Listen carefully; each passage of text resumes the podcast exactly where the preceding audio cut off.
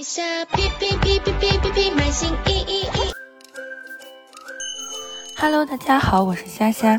包包产品作为生活中比较重要的物品，消费者尤其是年轻女性都热衷于购买，在 Shopee 各个站点成为热销品。其中单量增长较快的站点是菲律宾、越南和泰国，而且本地卖家多以销售中国代工产品为主，跨境产品占比高，市场潜力巨大。男女消费对于包包的消费需求有所不同，其中斜挎包、背包、钱包三大子类目为女包销量顶流，潮流变化快，卖家需要及时上新。而男包热销品以钱包、背包为主。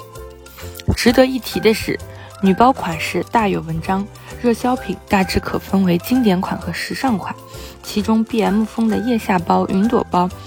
斜挎包等最为火热，如果配有珍珠链条、菱格纹或是荔枝纹，颜色丰富的更是加分。此外，在东南亚风靡的较多流行款包包，均为韩国 idol 同款哦。不要忘记，偶像可是有最厉害的带货本领的。